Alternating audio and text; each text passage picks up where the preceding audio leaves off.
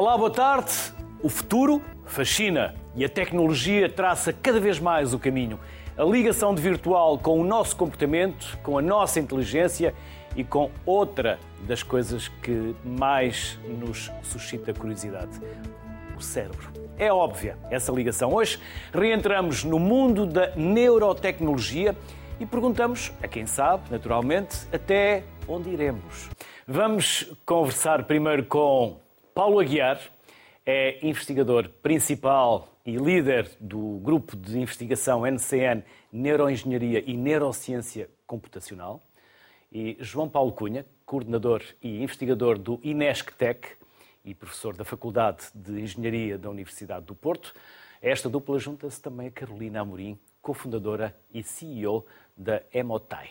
Aos três, desde já, obrigado por se juntarem à sociedade civil. Paulo, Vou começar por si e fazer-lhe uma pergunta que não sei se se consegue resumir desta forma que eu a vou colocar numa resposta, mas o que é que nós podemos saber hoje que é realidade, aquilo que é ficção científica e o que é banha da cobra?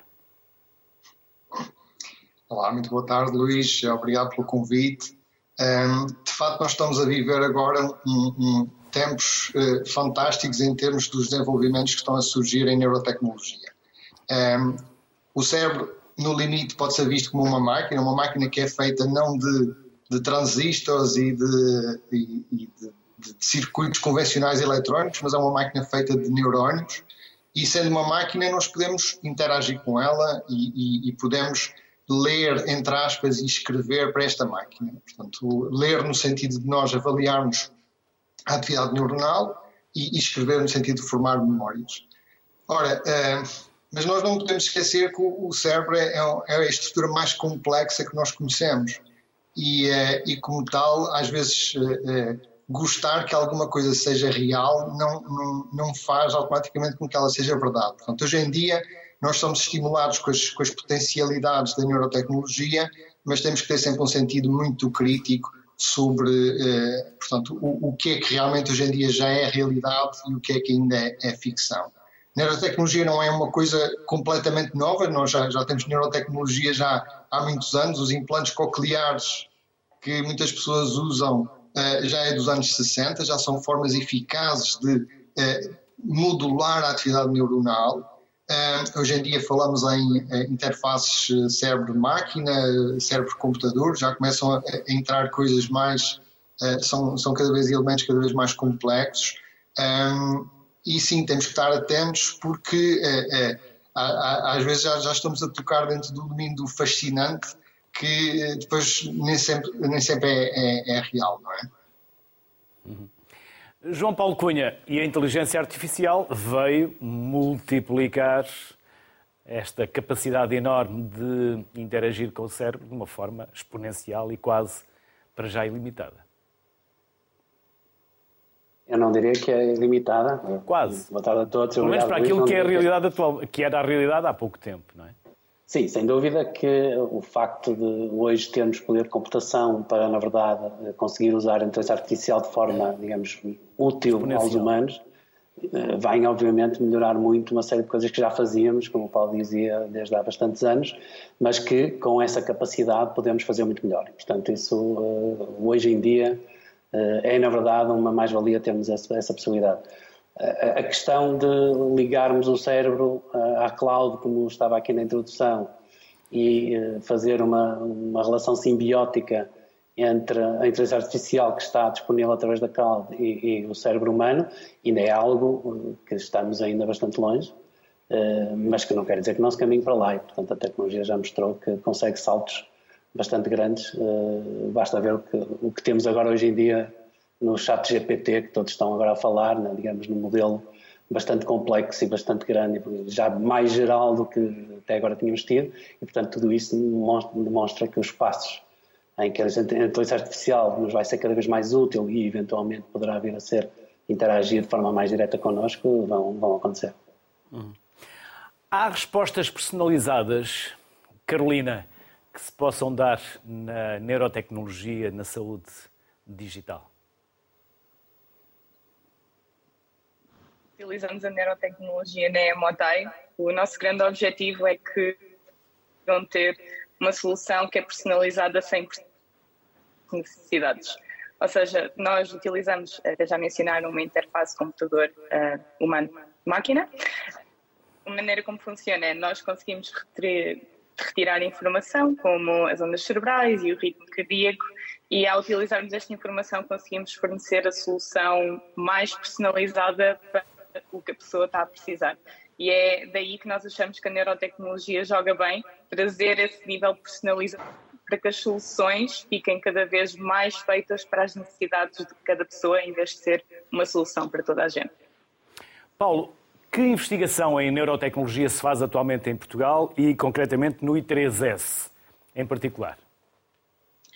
Okay. Uma das áreas, eh, uma das razões que torna a neurociência tão fascinante é ela englobar um número muito vasto de escalas.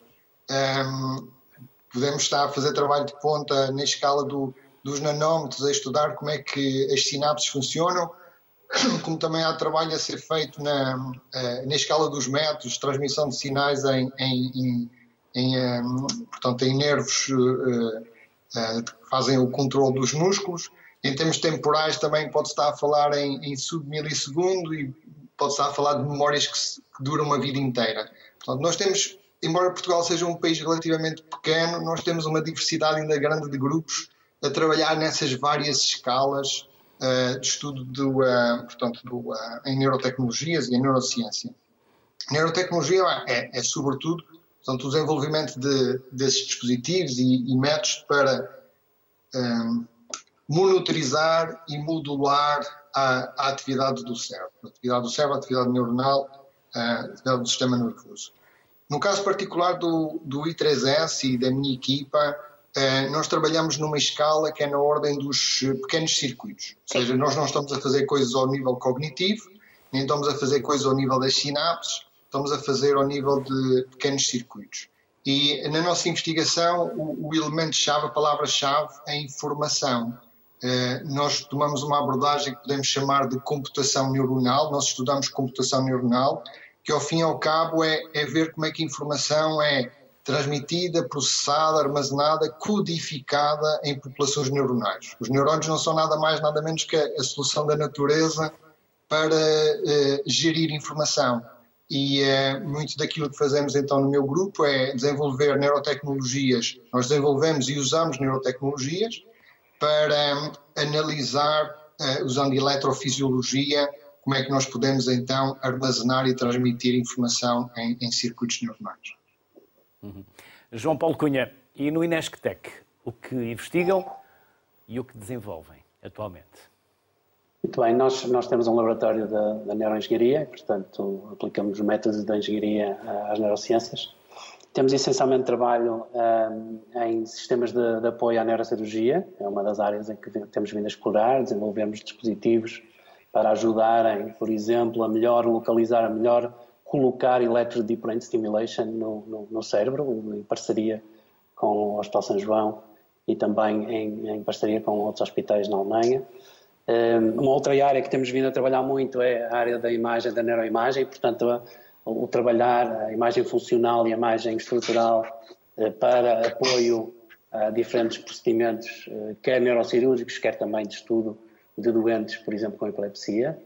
E uma terceira área que temos também explorado bastante é relacionar o que acontece dentro do cérebro com o que acontece nos movimentos humanos, especialmente nos movimentos anormais, eh, quer em doenças como a doença de Parkinson, e também a, epilepsia, que tem crises, que tem movimento, e, portanto, trabalhamos no estudo desta relação entre o que se passa no cérebro e o que se passa no movimento anormal, para depois tentar intervir uh, para, digamos, obviar esse tipo de sintomas, ou, uh, por exemplo, através de, estimulação adaptativa, ou então ajudar a quantificar esses, esses parâmetros para, digamos, dar mais informação aos médicos para um melhor diagnóstico.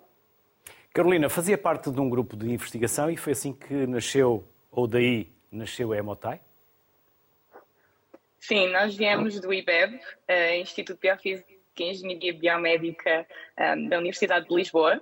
Uh, o estudo, nós começámos lá forma a criar uma banda. Bom, na altura já existem muitas bandas, já, agora já existem muitas bandas que medem as ondas cerebrais, mas na altura nós estávamos a desenvolver uma das primeiras cá em Portugal, uma que consiga combinar os dados do ritmo cardíaco e das ondas cerebrais, que era algo que nós estávamos à procura, e desenvolvemos esta solução de forma a conseguir perceber como é que as pessoas estão a sentir. Portanto, o, o meu background também é neurociência em termos de investigação e também direito biomédica. Um, mas a investigação deu-nos, de certeza, ferramentas para nós começarmos a trabalhar nesta solução que foi muito inicial, que entretanto já evoluiu muito, até com o que já foi mencionado aqui, a, quando se começa a acrescentar Artificial Intelligence ou outros tipos de processamento de sinal. Um, e foi uma grande ajuda e nós gostamos sempre de colaborar com eh, centros de investigação. Paulo, Paulo Aguiar, vocês têm atualmente dois projetos que estão a ser apoiados, financiados. Quer falar-nos dos dois ou de um que ache mais importante? Mas se quiser falar dos dois, também gostaríamos de saber sobre os dois. E já agora, Eu, quem, uh... quem apoia, quem financia, porque é importante também dar esse retorno a quem uh, investe na ciência e na tecnologia. Sim, eu, eu acho que é uma mensagem também importante levar para casa, que é o financiamento em ciência é sobretudo competitivo. Ou seja, nos nossos grupos de investigação nós temos que concorrer, um, eh, portanto temos que enviar propostas a entidades financiadoras, podem ser ligadas aos, aos diversos governos ou, ou, ou não, e, uh, e, sujeitamos a um, um, processo de avaliação criterioso um, eh, que depois vai selecionar um, uma mão cheia de projetos que depois serão financiados. Nós, de facto, tivemos recentemente uh, dois projetos que foram bem sucedidos uh, na área da, das neurotecnologias. Um deles é o Neurospark, que é financiado pela Fundação La Caixa e, eh, e toca num domínio do, do, do, trabalho da nossa equipa que envolve também interface com a clínica. Ou seja, nós não só desenvolvemos aquelas tais neurotecnologias que eu falava há pouco para estudo dos circuitos, circuitos neuronais, nós também um pouco como o João Paulo Cunha dizia no, uh, portanto, do, do, uh, da intervenção do INESC, INESC Tech, nós também temos trabalho em que colaboramos diretamente com clínicos no sentido de tentar resolver os problemas que existem atualmente com pacientes. O Neurospark olha para, uh, portanto, um contexto de estimulação, uh, portanto, neuroestimulação em malha fechada, mas em vez de usar eletrónico convencional, nós usamos uma eletrónica chamada dita de neuromórfica, que são componentes eletrónicos que eles à partida já têm uma, eh, uma dinâmica muito semelhante à dos neurônios. Uh, isto é um consórcio de, de, várias instituições. Nós temos o Hospital de Santo António a trabalhar também connosco, nós temos o, um, ehm, o Instituto Carral em Espanha e nós temos a Faculdade de Ciências da Universidade do Porto uh, todos em consórcio. Porque também, outra mensagem que também vale a pena uh, uh, dizer às pessoas, neurociência é altamente multidisciplinar. E, e, neurotecnologia em particular. Nós, nós trazemos para, portanto, para esses estudos não só a engenharia, ciência de computadores, programação, biofísica, e, e, é natural que depois eh, qualquer desenvolvimento requeira, uh, portanto, as, especialidades de, dessas áreas. Portanto, este é o, o Neurospark. Nós também fomos recentemente, recebemos também o prémio recentemente da, da Santa Casa de Misericórdia de Lisboa, no, portanto, no consórcio que também envolve o INESCTEC, para o desenvolvimento de aperfeiçoamento de sistemas de estimulação cerebral profunda, no contexto de Parkinson, ehm, que tem em conta o estado eletrofisiológico do paciente. Atualmente, eh, eh, o, que existe em estimulação cerebral profunda, o clínico define os parâmetros do estimulador e depois o paciente vai para casa, eh, portanto, entre consultas, esses parâmetros são sempre mantidos. Nós, entre muitas outras pessoas a trabalhar também nesta área, estamos a tentar é perceber que mecanismos podem ser usados para tornar o sistema adaptativo, ou seja, a estimulação ser dada apenas quando, uh, uh, portanto, quando o paciente está a precisar. Isto tem várias vantagens, uh, reduz, portanto, a adaptação do, do sistema nervoso à estimulação, ou seja, a estimulação torna-se eficaz durante mais tempo. As baterias também uh, aguentam mais tempo e, um, e, e consegue-se, portanto, resultados melhores para os efeitos terapêuticos no paciente. Uh, este projeto tem o nome Smart DBS. Uhum. João Paulo Cunha, gostava, se me permite, porque há pouco falou da epilepsia, gostava que abordássemos um pouco mais uh, uh, essa abordagem, se me permite, o pleonasmo. Muito bem. Um, no caso da epilepsia, o que se tem trabalhado é conseguir quantificar padrões de movimento que têm significado clínico, que antes não eram quantificados, uh, e com essa informação melhorar a intervenção que se faz nestes doentes. Para além disso, nós uh, temos tido as primeiras implantações de uh, estimuladores, neuroestimuladores cerebrais adaptativos em doentes epiléticos, fomos dos primeiros a nível, a nível europeu, foi a terceira cidade, tanto quanto eu sei, o terceiro hospital, e, e, e americanos, porque na altura os americanos demoraram mais um ano a certificar o dispositivo e, portanto, o que estamos também a trabalhar é precisamente com sinal uh, simultâneo entre o que acontece ao doente no movimento e o que acontece dentro do cérebro nos, nos, nos eletros desses estimuladores e a encontrar biomarcadores que identifiquem ou que prevejam que um dado evento, uma dada crise vai acontecer, uh, para depois podermos explorar isso como futuro uh, trigger para a adaptação, do, do digamos, do, da estimulação. E, portanto, temos um dataset bastante interessante de alguns doentes em que guardamos vídeo 3D, EEG, sinais intracerebrais dos, dos dispositivos neuroestimuladores e o que estava a acontecer na estimulação e estamos a trabalhar estes dados precisamente eh, para explorar eh, futuros biomarcadores para a detecção eh, deste tipo de eventos e, e, no fundo, conseguir que estes estimuladores sejam mais eficientes. João Paulo, a investigação custa dinheiro. Há um investimento suficiente em Portugal na investigação, na ciência, e no vosso caso, essa, essa, o, o, investimento nunca é suficiente para aquilo que nós queremos fazer. E, portanto, eh, não, não é, não, infelizmente, eu não posso queixar muito, eu tenho tido, felizmente, bastante, bastantes bolsas aprovadas e, e o grupo tem crescido muito. Temos conseguido também startups uh, que têm já tido algum financiamento. Uh, uma delas é precisamente nesta área da, dos dispositivos para, para apoiar a neurocirurgia. Mas eu acho que há outras realidades que eu conheço também em que há bastante mais financiamento disponível e, portanto, pode-se fazer um, um, tipo de investigação eh, até com bastante mais risco que muitos de nós fazemos uh, quando temos um tipo de fontes limit, limitadas. E, portanto, acho que o país também ainda tem que, ainda tem que trabalhar, ainda tem que evoluir, uh, embora, como digo, não, não sou das pessoas que me posso queixar mais relativamente ao que eu conheço à volta. Carolina, e no vosso caso, para quem começa. De resto, vocês começaram com atletas de alta competição e agora já estão no burnout. Já, já lá vamos, mas e financiamento, apoios?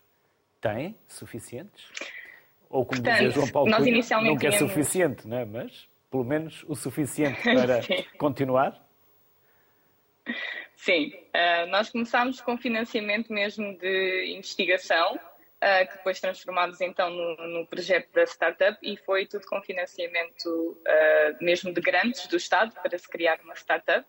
Uh, portanto, aí tínhamos recursos muito limitados e, e, fizemos o máximo que conseguimos com os mesmos.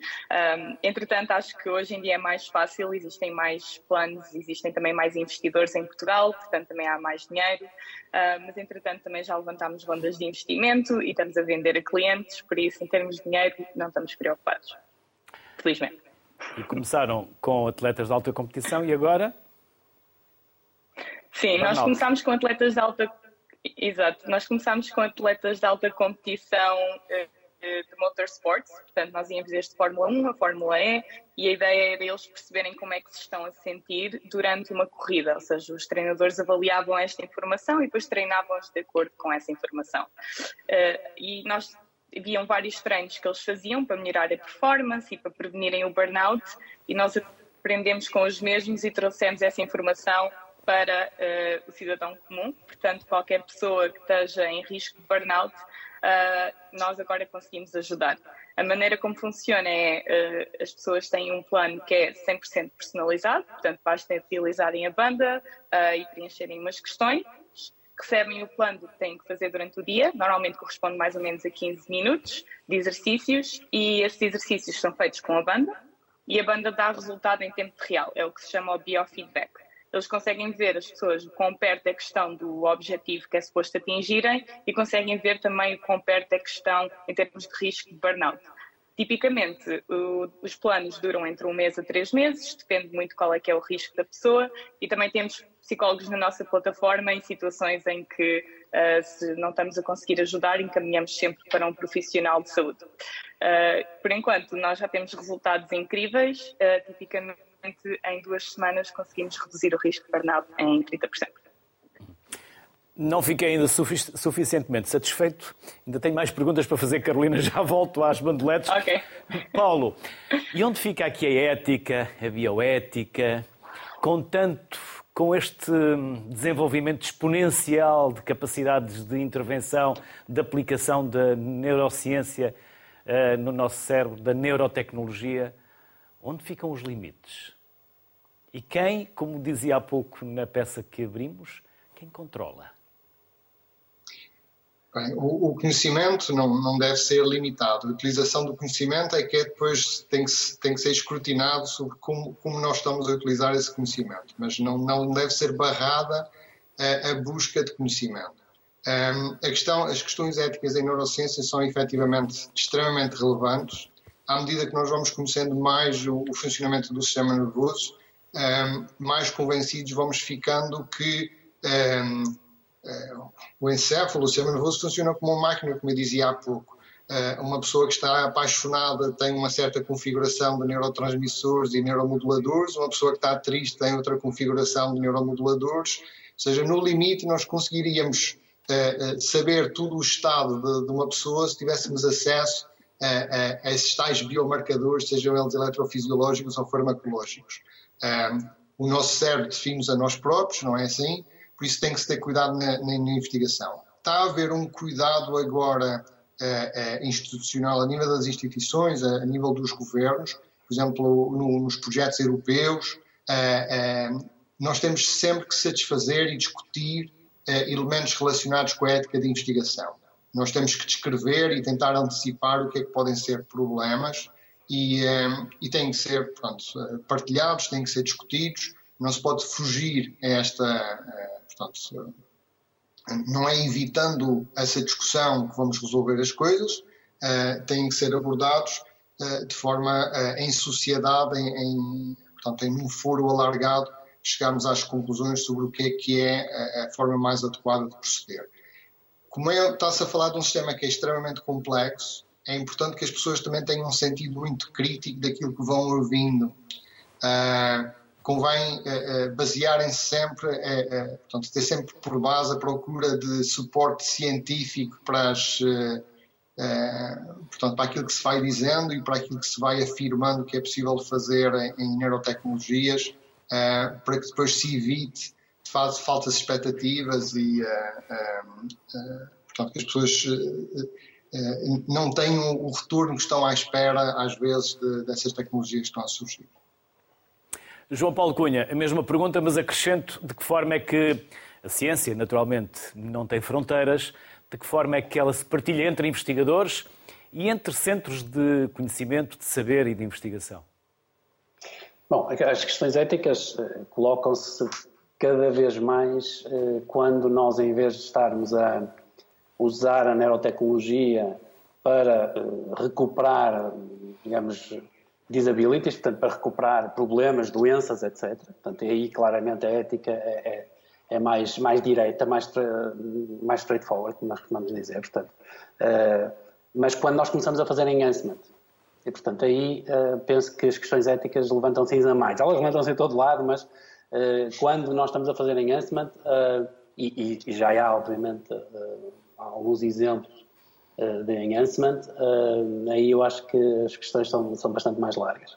Do ponto de vista da partilha, eu acho que, que, todos nós que trabalhamos nesta área, é uma área de fronteira, é uma área entre as neurociências e a tecnologia, e dentro da tecnologia muitas áreas estão envolvidas, dentro das neurociências muitas áreas estão envolvidas, e portanto, se não cooperarmos e se não partilharmos conhecimento, se não partilharmos projetos, o Paulo acabou de falar de um dos projetos que nós temos em conjunto, Uh, tudo isto não funciona, não é? Porque não há, não há um grupo que tenha todas as valências em conjunto e, portanto, essa partilha é bastante importante.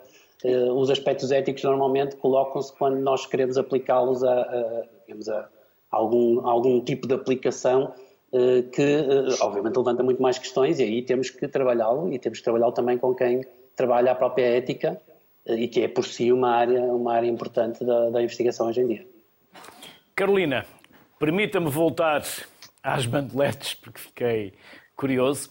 Sim. É possível saber se essa pessoa se encontra num estado normal, como se encontra, feliz, triste, próximo do burnout? Pode levar a bandelete para casa ou é preciso em contexto de laboratório, em contexto clínico? Várias perguntas. Pode levar, a, a... Pode levar para casa.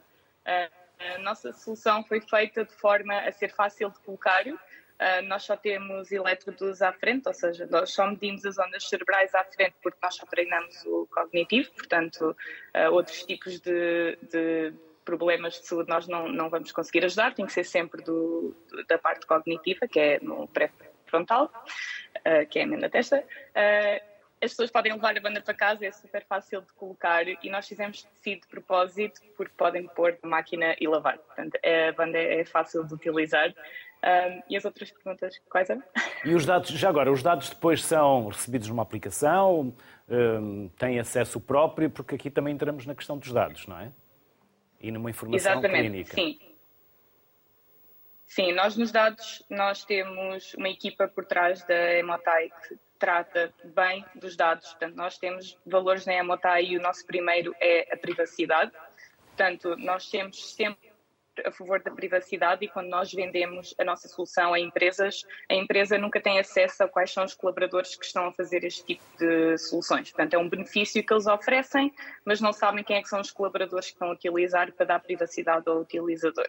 Uh, temos os nossos dados, são todos processados antes de serem antes de fazermos upload na cloud, portanto não existe maneira de nós conseguirmos retroceder e buscar os dados originais, um, o que protege também o utilizador. Uh, e por fim, uh, nós fazemos também parte de um, um consórcio que é o Responsible AI, onde nós comprometemos-nos a trazer uh, métodos de Responsible AI, ou seja, significa que estamos a aplicar AI de uma maneira responsável e que o que nós estamos a mostrar ao utilizador é tudo com uh, bases de ciência e tudo com bases uh, já bem fundamentadas, como já tinham mencionado aqui antes, convém ter sempre uma base de ciência. Todos os nossos artigos são todos publicados no nosso website, peer review papers, uh, tudo é, nós disponibilizamos isso aos nossos utilizadores ou qualquer pessoa que queira perceber melhor acerca da Emotai.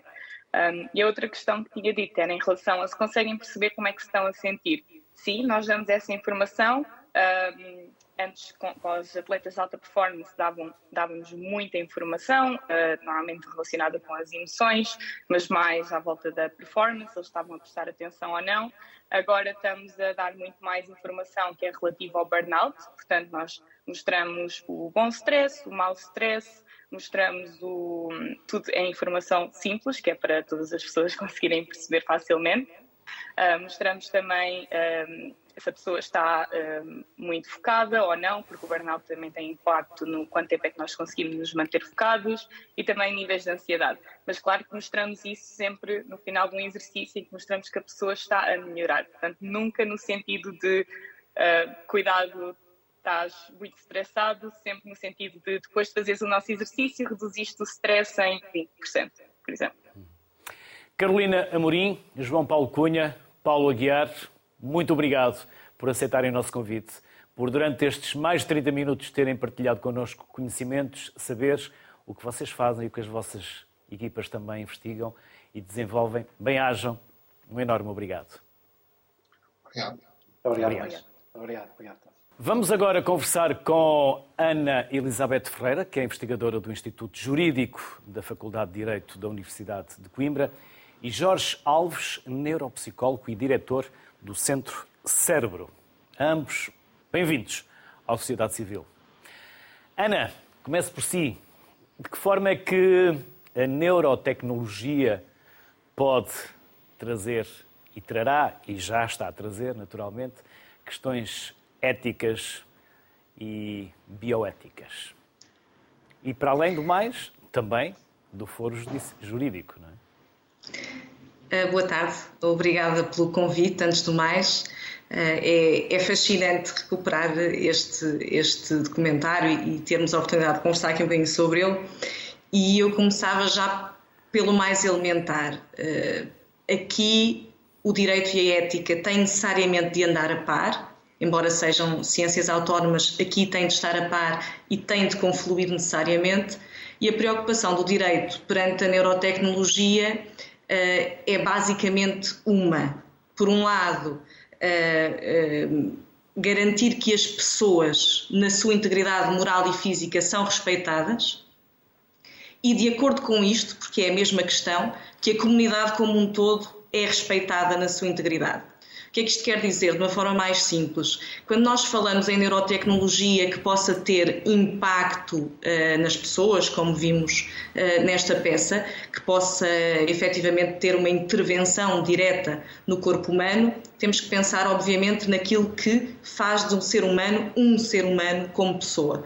E esse respeito tem que estar sempre salvaguardado. Portanto, a integridade física e moral das pessoas e depois, naturalmente, como já falámos há pouco, a sua privacidade, a sua autonomia, a sua eh, possibilidade, a possibilidade que tem de ter de se autodeterminar perante estas tecnologias. Mas, ao mesmo tempo, daí eu dizer que a questão é só uma, a integridade da comunidade. Portanto, mantermos aqui uma certa equidade no acesso a estas tecnologias, não fazermos alterações que vão uh, modificar as pessoas de forma a criar enormes desigualdades e, portanto, usarmos a tecnologia de uma forma tanto quanto possível, beneficente e uh, não maleficente. Por isso, Ana, é possível, através da neurotecnologia, roubar informação, entre aspas, ou mesmo literalmente, para fins judiciais? Uhum. Eh, de facto, a, neuroética, que é um, podemos chamar-lhe um campo relativamente recente que se tem dedicado a estas, a estas questões, tem trabalhado muito uh, os problemas da ética aplicada à investigação neurocientífica, de modo a perceber não só o que sejam os limites da investigação, ou o que devam ser os limites da investigação, em termos de guidelines, em termos de protocolos, eh, em termos de quem deve beneficiar desta investigação, mas também tudo o que tem que ver com a questão dos dados eventualmente serem utilizados para fins judiciais em termos daquilo que se tem chamado prova neurocientífica.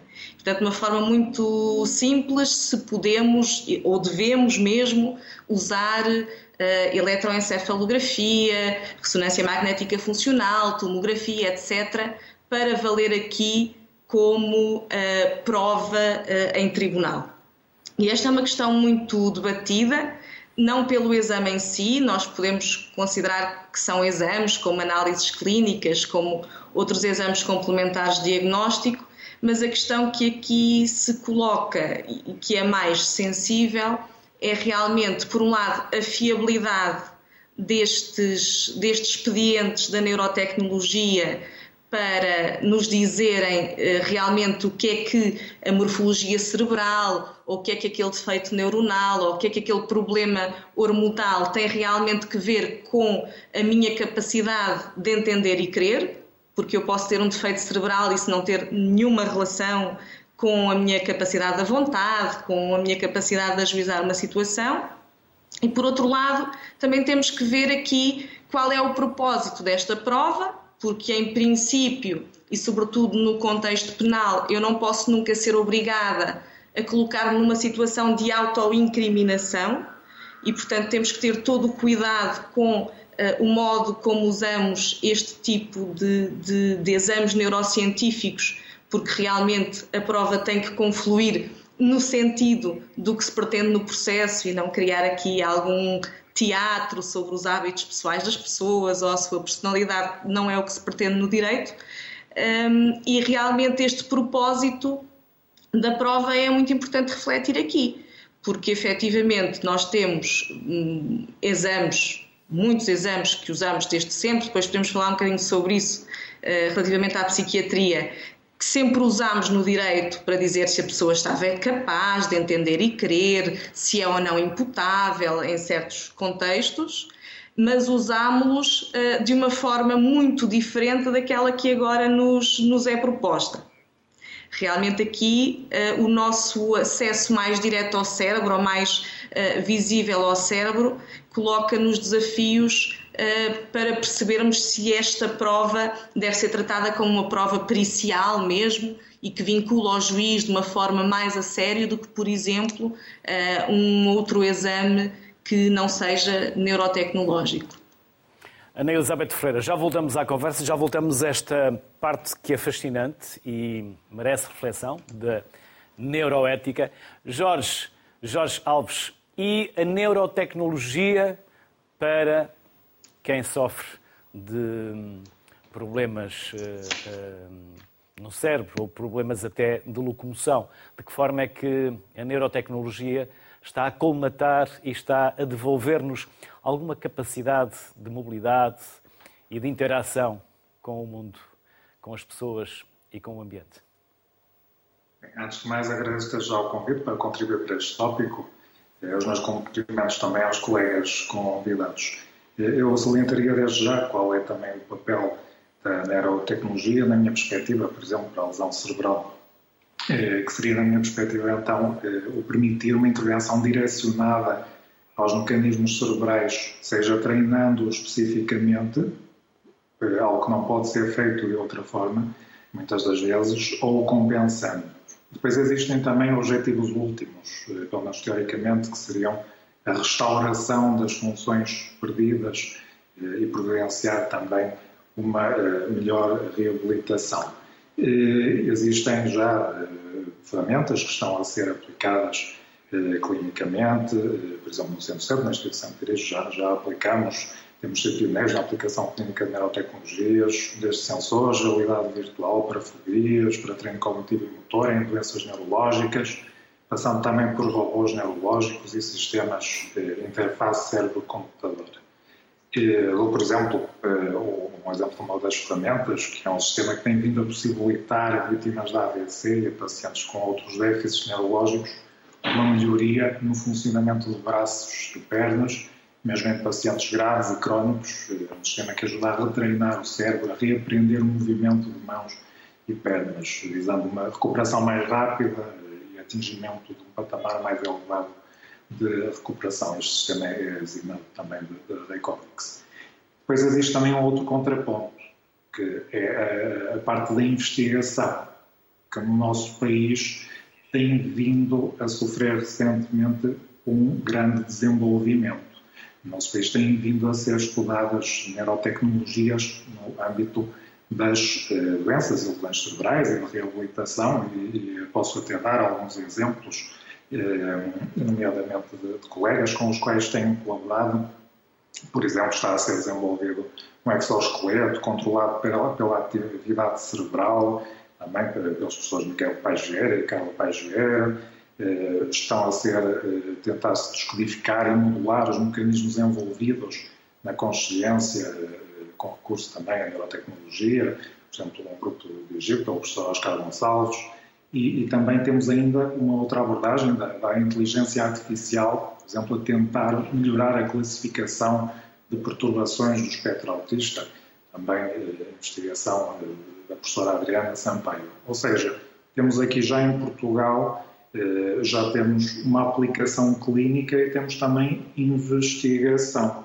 Recentemente, de facto, Portugal está a exponenciar também esta área para poder, e esse julgo que é o objetivo último seja dos clínicos que, que utilizam ferramentas de neurotecnologia, seja de, dos investigadores que desenvolvem este tipo de ferramentas ou estudam este tipo de ferramentas, é melhorar de facto a vida do, do, dos pacientes, algo que neste momento, dou exemplo novamente dos sistemas interface cérebro-computador, eh, já, que já aplicamos clinicamente, que se consegue realmente ter um impacto benéfico em muitos dos uh, pacientes.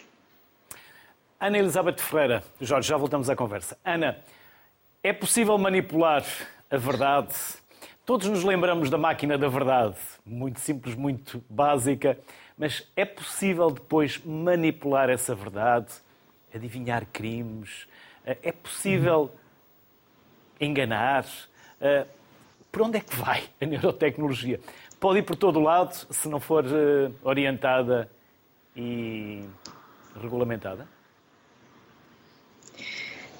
Eh, de certa forma, sim, podemos ter esse medo, podemos ter esse receio, mas aqui também com algumas balizas devemos descer à terra e, e, de facto compreender que estes expedientes têm enormes vantagens e é dessa forma que o devemos ver. Não devemos pensar, por exemplo, numa eletroencefalografia como um polígrafo. Eh, embora eu possa detectar através do funcionamento neuronal se, por exemplo, uma pessoa está familiarizada com uma cara, com um objeto, com um espaço. A pessoa diz: Ah, eu não, eu nunca estive lá, mas eu mostro-lhe uma fotografia e o cérebro dela diz: Esteve, esteve, eu reconheço esse espaço. Hum, é evidente que nós temos que ter aqui alguns cuidados, porque estes exames todos são necessariamente interpretados por alguém, por um técnico, por um médico e têm essa, essa falibilidade no fundo, não é? Portanto, nada é 100%, 100 eh, correto. Agora, não quer dizer que não possa ser um indício, pode ser um indício e deve ser tratado como, como tal, mas não, nós andamos há muito tempo à procura da verdade. Mas há uma coisa que também é importante as pessoas perceberem sobre a verdade no direito é que a verdade que nós conseguimos num processo judicial é uma verdade procedimental, ou seja, é uma verdade que resulta daquilo que é possível provar. Nós não podemos trazer aquilo que efetivamente aconteceu, só uma aproximação. E aí é que eu acho que a neurotecnologia pode ser muito útil ao direito, porque torna mais claro se aquela pessoa tem, por exemplo, uma morfologia cerebral que é compatível com um problema comportamental, por exemplo. Isso é muito útil. Todos se recordam que uma das grandes críticas do movimento antipsiquiatria era que, de facto, a psiquiatria e as perícias psiquiátricas dos arguídos ah, estavam a demonstrar uma verdade invisível. E é, isso é aquilo que hoje a neurologia pode opor e pode dizer: não, a nossa verdade é visível. Eu tenho aqui algo que é quantificável há um problema hormonal, há um problema proteómico, há um problema neuronal. Tem essa vantagem, mas devemos ter algum cuidado.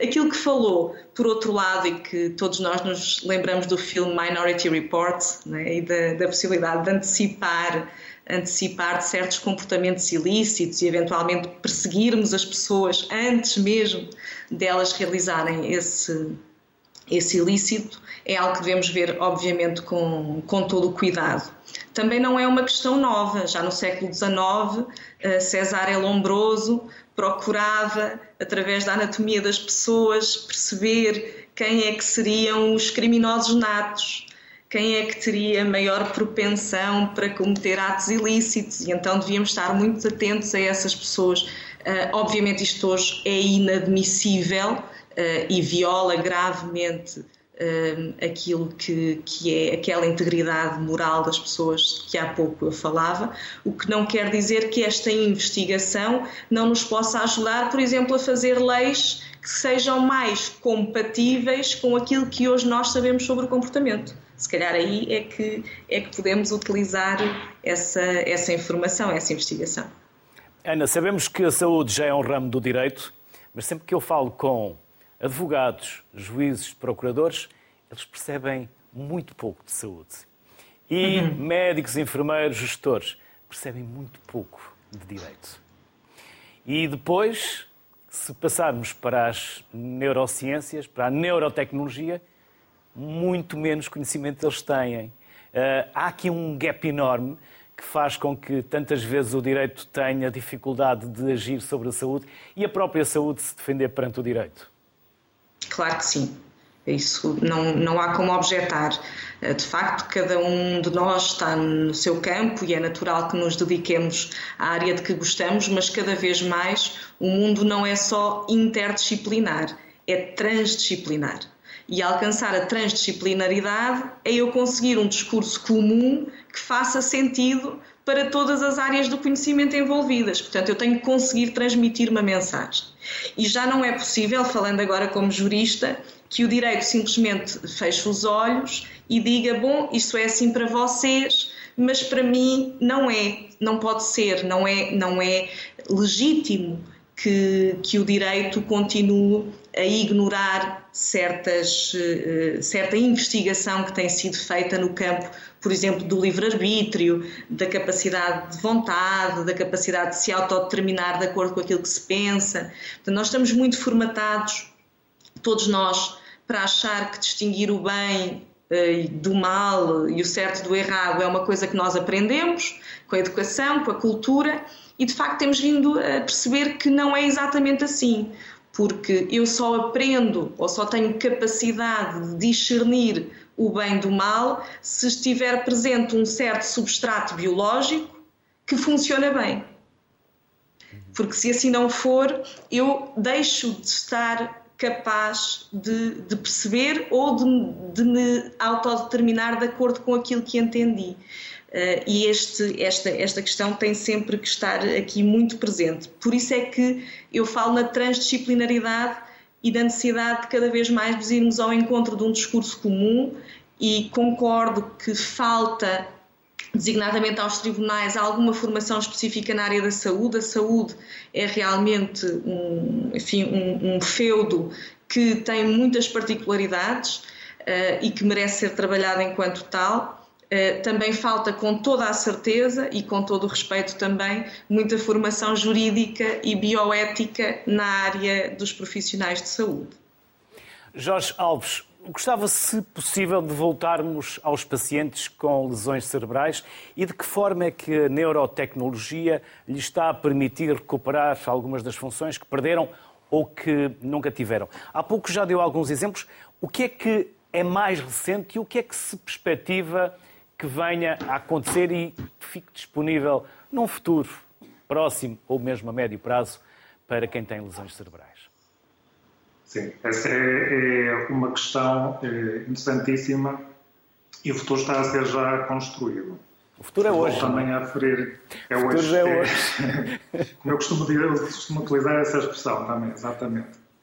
E o futuro mesmo é, é hoje aquele exemplo que dava há um bocado, por exemplo, dos interfaces eh, cérebro-computador para a reabilitação, por exemplo, eh, do movimento, por exemplo, em pacientes com AVC ou então com outras condições neurológicas, em que através da leitura da atividade cerebral captamos o sinal e vamos retreinar áreas eh, corticais ou que perderam função, ou então as áreas adjacentes ou outras, a assumirem a função do movimento, assumirem esse comando, essa instrução eh, para dar ao braço ou à perna que não está movimentada, em termos simplistas.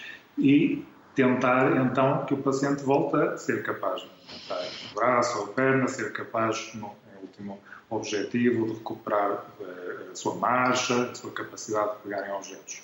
Ora, isto pode parecer algo não é, do, do futuro, mas o futuro já existe, já está a ser construído, já existem pacientes a beneficiar, como eu, como eu referi, nós aplicamos clinicamente eh, este tipo de, de, de intervenções. E as tendências futuras já, são, já estão a acontecer, já, já, já existem algumas delas disponíveis clinicamente, pois, como eu referi anteriormente, não é também a, a, a criação de de elementos como exoesqueletos, eh, dispositivos mecânicos, se quiserem pernas robóticas, eh, okay, que sejam também é possível substituir membros perdidos ou, ou elementos que já não funcionam. E retomar essa função também já está, está atualmente a ser desenvolvida, obviamente que é uma área também muito complexa, mas que coloca essa esperança, esse potencial eventualmente ou melhorar o treino ou até possibilitar a substituição, mas eh, para já ainda é necessária mais, mais investigação. Ou seja, estamos aqui neste momento com expectativa de, de transição, mas em que já há uma realidade, em que já temos robôs neurológicos que conseguem apoiar e treinar o movimento do paciente, temos também interfaces cérebro-máquina, ou seja, que um sinal cerebral e fazem esse circuito alternativo, retreinar para reconstruir, eh, passo a expressão, eh, o, o, o circuito que estava danificado e já estamos a conseguir oferecer eh, essa, essa, não uma esperança, mas já uma realidade para alguns pacientes, ok? Obviamente que é sempre necessário eh, terem atenção que são respostas para alguns pacientes, para outros não, não são, ok? Mas estamos, de facto, já é um, é um momento eh, de, já de, de, de, realidade e não só expectativa, mas uma expectativa realista, com os pés bem assentes eh, na, na, na, na Terra, ok? Isto é importante também frisar. Jorge Alves, Ana Elizabeth Ferreira, muito obrigado pelos contributos, conhecimentos, saberes que connosco partilharam nesta segunda parte do Sociedade Civil de hoje. Bem-ajam e até uma próxima. Obrigado. Obrigado. O futuro está na nossa cabeça, embora por vezes a cabeça entre em conflito com o coração. Boa tarde, saúde para todos.